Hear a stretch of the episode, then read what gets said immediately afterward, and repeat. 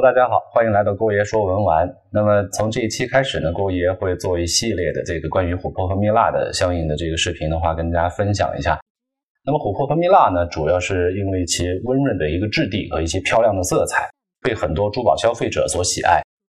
嗯，大家肯定也听过很多关于比如说琥珀的一些饰品啊，包括佛家七宝啊这样的一些形容，但是可能知其然不知其所以然。那么今天呢，郭爷就带着大家一起走遍欧亚大陆。啊，了解一下琥珀的由来和关于琥珀的一些历史的知识。啊，首先呢，我们跟大家讲一下关于欧洲的这些琥珀的一些传说。那么我在这儿给大家整理了三个小故事，啊，跟大家做一个分享。啊，那么第一个故事呢是关于希腊神话当中的琥珀的一些传说。呃，那么在希腊神话当中，特别是古希腊的神话啊，大家这儿要注意一下，太阳神赫里俄斯。啊，这儿就一定要注意了，就是说，当时在这个希腊神话当中，特别是古希腊神话啊，太阳神并不是阿波罗，他是赫里俄斯。那么阿波罗呢，他是预言和光明之神，他是直到了公元前五百年左右啊，才被这个就是说众人推举为这个太阳神，他才具备了这个太阳神的属性，因为他有这个光明之神的这样的一个概念嘛。那么当时的太阳神是赫里俄斯，他有一个儿子叫做法厄同。那么这个法厄同呢，按照现在的说法的话，是实际上就是什么？就是富二代了啊！他特别想啊去私自乘坐一下他父亲的这个天马拉的太阳神战车啊。有一天，他就趁他父亲不注意啊啊，偷偷偷的就把这个太阳神战车给哎拉出来了，然后就在地球上的的这个天空上天马行空的到处去呃去去溜去走。结果呢，这个天马不知道受到什么原因啊，就受惊失控了。啊，这个战车就在地球上横冲直撞的，就致使了大片的森林燃烧起来，然后越烧越旺，这个火啊，大地都被烤干了，给地球带来了非常巨大的灾难。而这个时候呢，宇宙之神宙斯啊，他就发现了这个事情，他为了拯救整个地球啊，就就把这个法厄同给杀死了，用闪电给杀死了，然后掉到了海里。那么法厄同的母亲和三个妹妹呢，啊，非常伤心，闻讯就赶来祭奠这个法厄同。